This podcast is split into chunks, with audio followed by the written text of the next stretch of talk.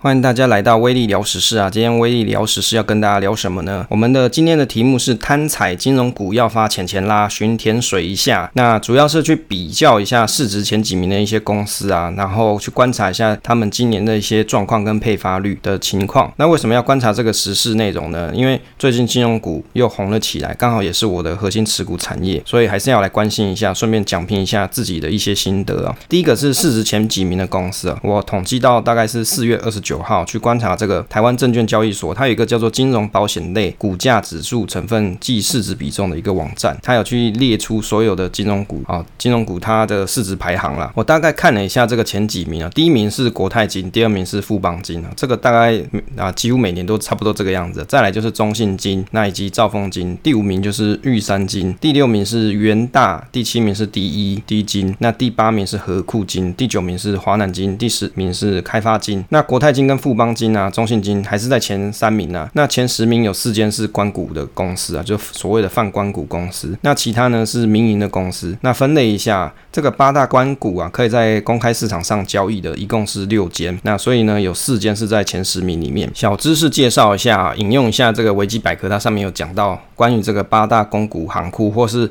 叫做八大行库，它是指什么呢？它是常常大家都会在这个新闻上面听到说啊，这个政府又护盘啦，这个。八大关谷银行又买入什么什么股票怎么样的？它其实呢是指是指什么？是指说政府它直接或是间接持有啊多数股份的八间银行，比如说像是台湾银行、土地银行哦，但是这两间你没办法在证交所上面看得到。那再来呢就是台湾企银跟合作金库，还有兆丰银行跟第一银行、华南银行、彰化银行这几间公司啊。那除了台湾银行跟土地银行是人为国营外，那其他都已经释股上市了，所以在资本市场又会称作叫做官股四。四金二银，那可以在市场上交易的就是这六间公股银行。因为早期台湾啊，金融业受到管控啊，长期是由政府经营，所以八大银行这个发展下的规模啊，相较于其他银行会大的比较多一点。那但是呢，这八大行库呢，它是一种会随政府政策所调节的资金，那它有一些影响力，足以去影响台湾的金融市场。哦，也就是说，中央政府它对于目前金融的环境的态度，也会展现在这八大行库里面，也是国安基金的一部分哦。所以事实上，政府要护盘，它不是只有国安基金呢，它也可以透过这个八大行库去做一些护盘的动作。那视情况进场护盘。那如果说当天八大行库它总和为买超，代表说关股的态度呢是偏多。那如果八大行库总和为卖超，就代表光谷的态度是偏空。那八大行库的买卖超可以作为一点点的判断啊，判断大盘高低点的指标。但是你不能够只看这个行库买卖就去定义说它的进出点。我个人认为这八大光谷啊，真的要用来判断。买卖交易事实上是有一些困难的，因为毕竟你买卖超不是只有官方的操作，那你还是会有一些民间的操作在这个官股行库做买卖嘛，所以你只能去判断是不是有护盘的力道在。不过通常新闻也会报道啦，这个时间点出现的时候，可能还是比较好的一种观察这个观察的点位啦。第二个，巡田水金融股去年的成长力道跟。今年的配发率啊，十五家上市贵金控公司啊，陆续公布了一些啊四月的获利字节，也就是他们有提到哈，今今年的资本市场因为多头行情跟去年低基期啊，所以大多今年的获利成长是比较亮眼一些的。所以你去观察它为什么有一些获利情况哦，金融股它是透过一些财务的操作收益大增啊。哦，就在我读这个研究资料的过程，我有发现，事实上这些公司今年会赚钱，主要还是透过一些财务的操作，比如说他去做一些投资啊。这些，那其中呢有提到说，新闻里面有提到说，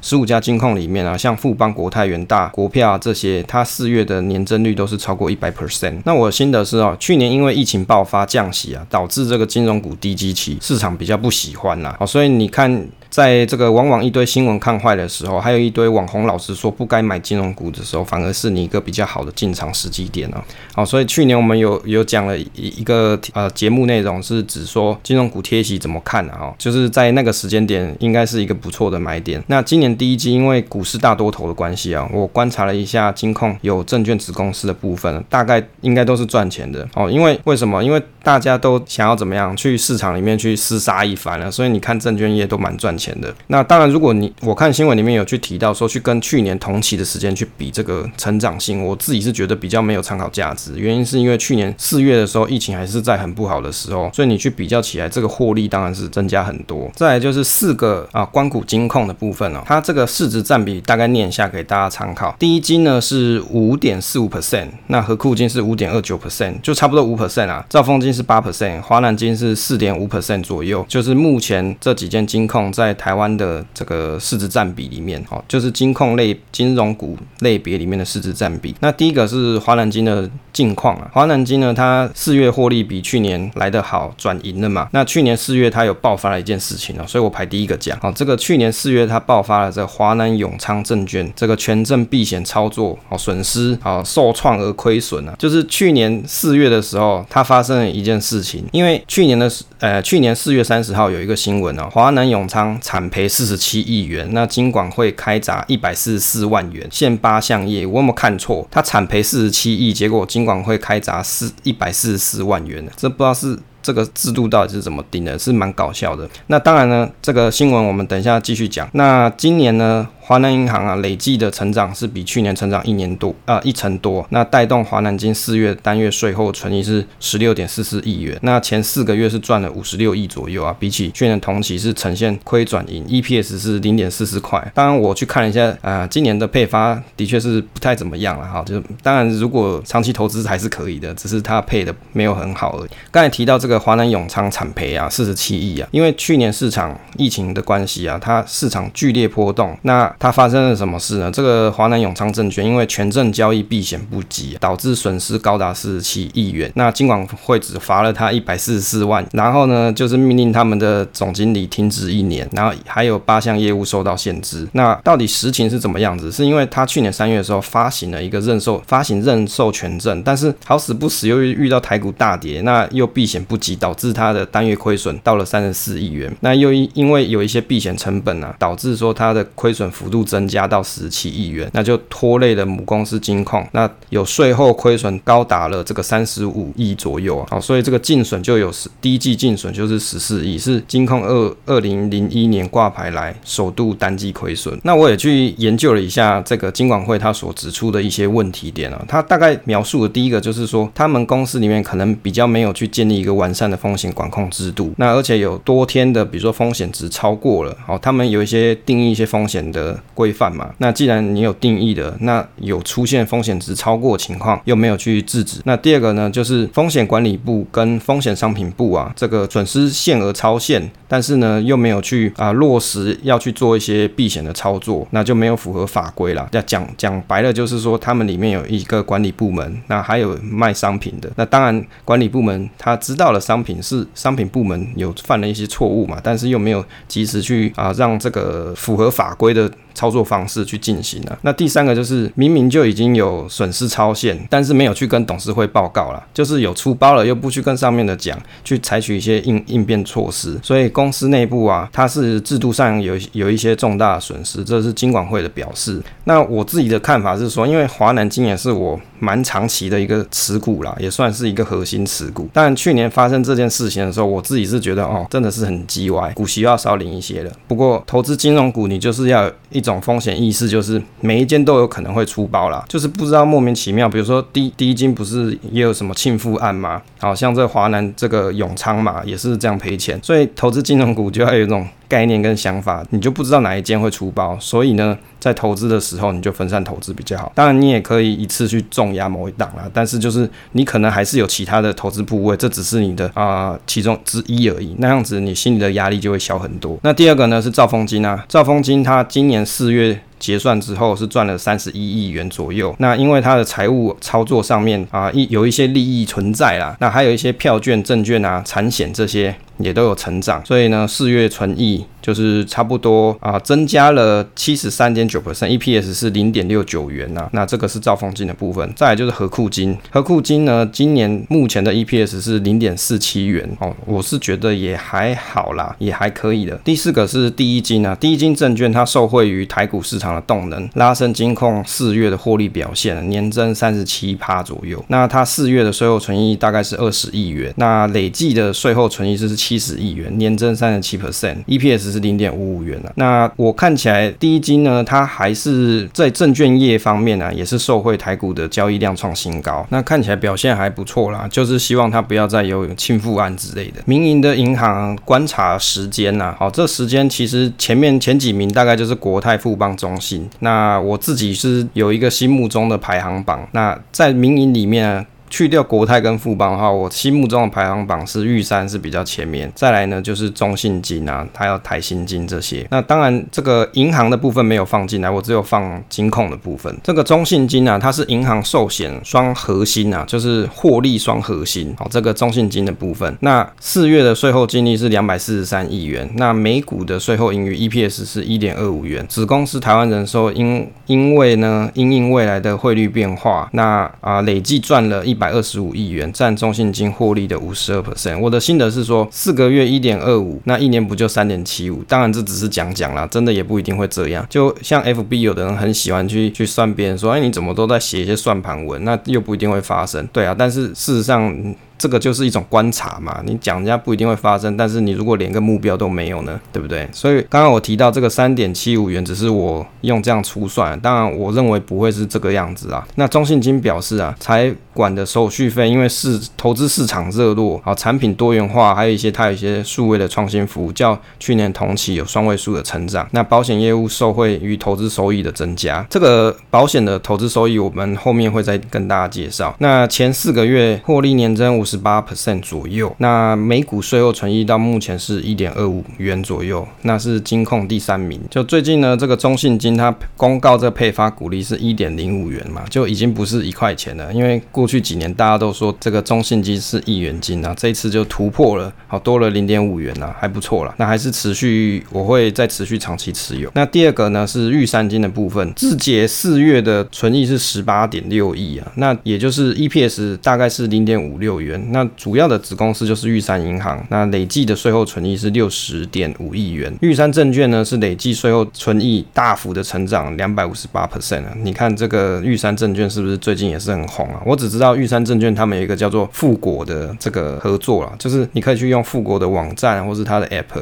那个好像听说不错用。第三个是元大金，前四个月获利翻倍，字节四月的存益啊，税后存益是三十八亿元，那累计的税后存益呢是一百三十二亿元。PS 大概是一点零九元，就是持续的创新高啊！四月赚三十点二亿，是创史上单月的新高价哦，新高的成绩啦。我自己是觉得，因为元大金它所最著名的就是元大证券嘛，所以大家很爱买股票，它就。赚越多钱。以前有一个朋友跟我说，哎，你知道这个元大金他们尾牙都吃鱼翅吗？就大家这个去买，比如说买零零五零啊、零零五六啊这些手续费，或者是在那里当冲冲来冲去啊，这些手续费就是他们的鱼翅的来源。这听了也是蛮有趣的。但我个人是没有投资这一档啊，主要原因是因为我没有很喜欢他们啊、他们家的领导人。哦，这个我觉得投资就是一种个人观点啊。第四个是永丰金，股东会中啊将讨论今年他们要配发零点七元的现金股利。那如果是以收盘七呃以四月五月七号的收盘价计算啊，现金殖利率是五点一三 percent，是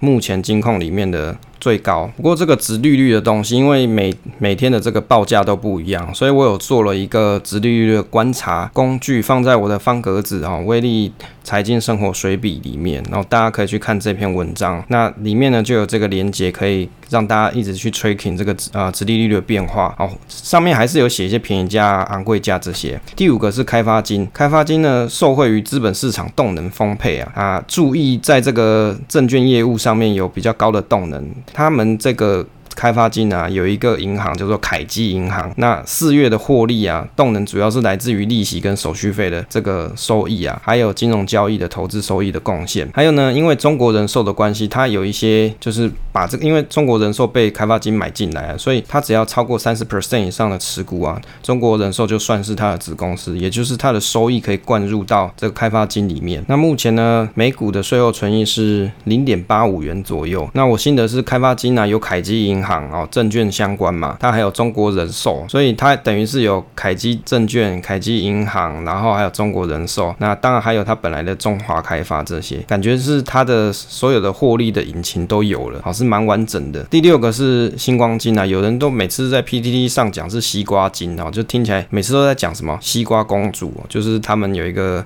大小姐嘛。那星光金呢，事实上在金控里面一直以来我都觉得它是属于表现比较后面的，但是也是有有一些存股的朋友蛮喜欢存新光金的，我也不能说它没有啊，我也不能说它真的不不太好了，但是我只是说我自己的观察，我觉得它表现相较于其他的金控来说稍微差了一些。那字节四月的税后存益是十九点六亿元，那累计的每股税后存益 EPS 是零点八九元。那核心的子公司呢，就是星光人寿啦。那四月的时候，他有去处分了股债的部分，就是他有买了一些股票跟债券，那处分了之后啊，就是赚了这个五十亿元左右。那还有一些啊所得税的收益啊，跟这个台股的部分，星光金的每股净值就从三月底的十七点三六元增加到了十七点九元了。那星光金呢，它还有一个子公司叫做元富证券。那元富证券呢，因为去年有债券处分的关系啊，所以垫高了一些高基期，所以你会看起来它好像有一些衰退的成分在。那元富证券就我的看法来说，我我之前去元富证券的时候，我去看，事实上当时星光银行就有驻点在里面了，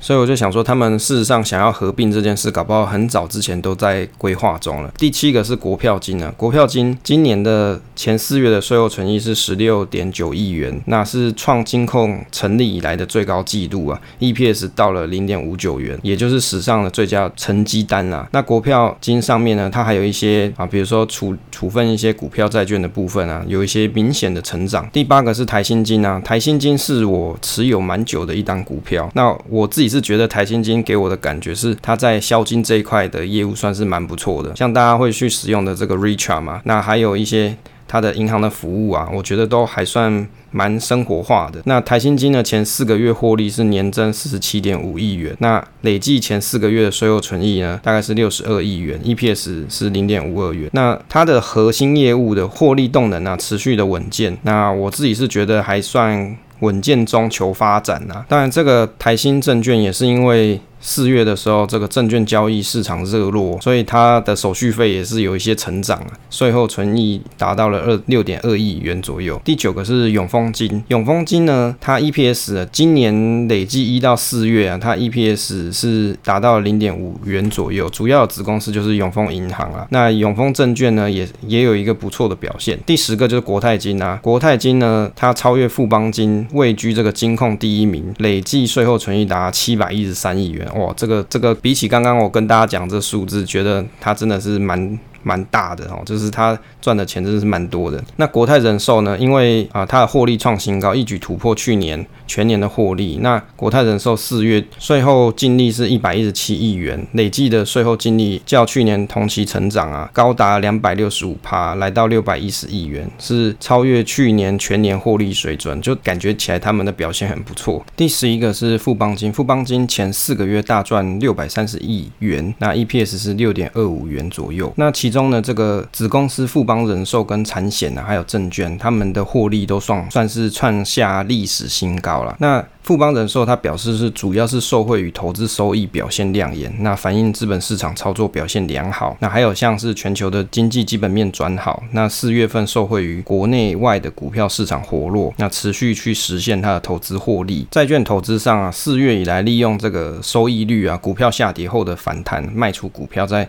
配置债券部位，那提高了整体的经常性收益。另外有提到境内的经常性避险成本仍维持低档，那长期可以。平衡台币升值的汇率风险啊，那累计前四个月的汇兑风险跟避险成本还是比起去年来的改善。这句话的意思就是指说，美元在今年年初。到现在，那比起去年同期来说，美元是相对于其他货币升值不少。所以像一些人寿，它因为长期持有美元的资产嘛，比如说像是美债这些那在这个时，他们通常持有美债的这个同时，他也会去持有一些汇率避险的工具。那因为美元升值的关系，所以它的汇率避险的成本就可以在维持低档的状况。那刚刚有提到说什么叫做四月以来利用收益率股票下跌后的反弹，这个原因是因为美债收益率如果它上升的时候，通常股票会有一个惯性，它会往下跌。那像这种人寿啊，他们请了很多厉害的高手嘛，所以他们就可以先预先去布局。比如说，他预期美债收益率要即将上升了，因为他们有很庞大的资讯量，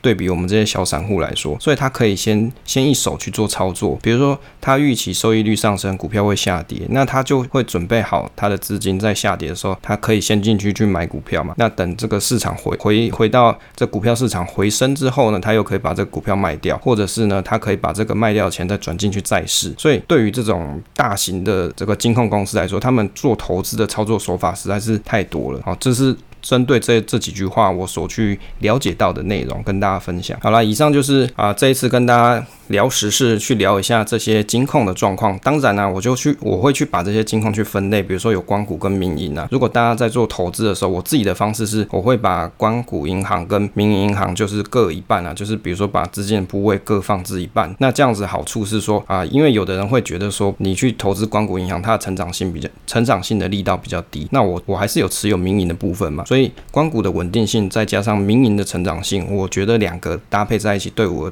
投资金控这一块的的方式会是一个比较我喜欢的方法。那给大家做参考。那这个总结一下，我自己是觉得啦，像现在金控的部分，因为预期市场通膨的关系嘛，可能利率会有上升。那利率上升的这种情况底下，也许这个金控类别他们的获利会有所提升了。那这是一点点小小的想法，所以持续持有嘛，我就是持续持有。那在零零股息哦，所以就等于是。跟大家讲说，贪财啦，金融股要发钱钱啦。如果各位持有金融股的话，那你可以长期持有啦。那去年也有很多负面的声音，就是说啊，你持有金融股可能不是这么适当啊。当然，你到今年看的时候，可能这个状况又改变。所以投资就是这样瞬息万变。那给大家做参考。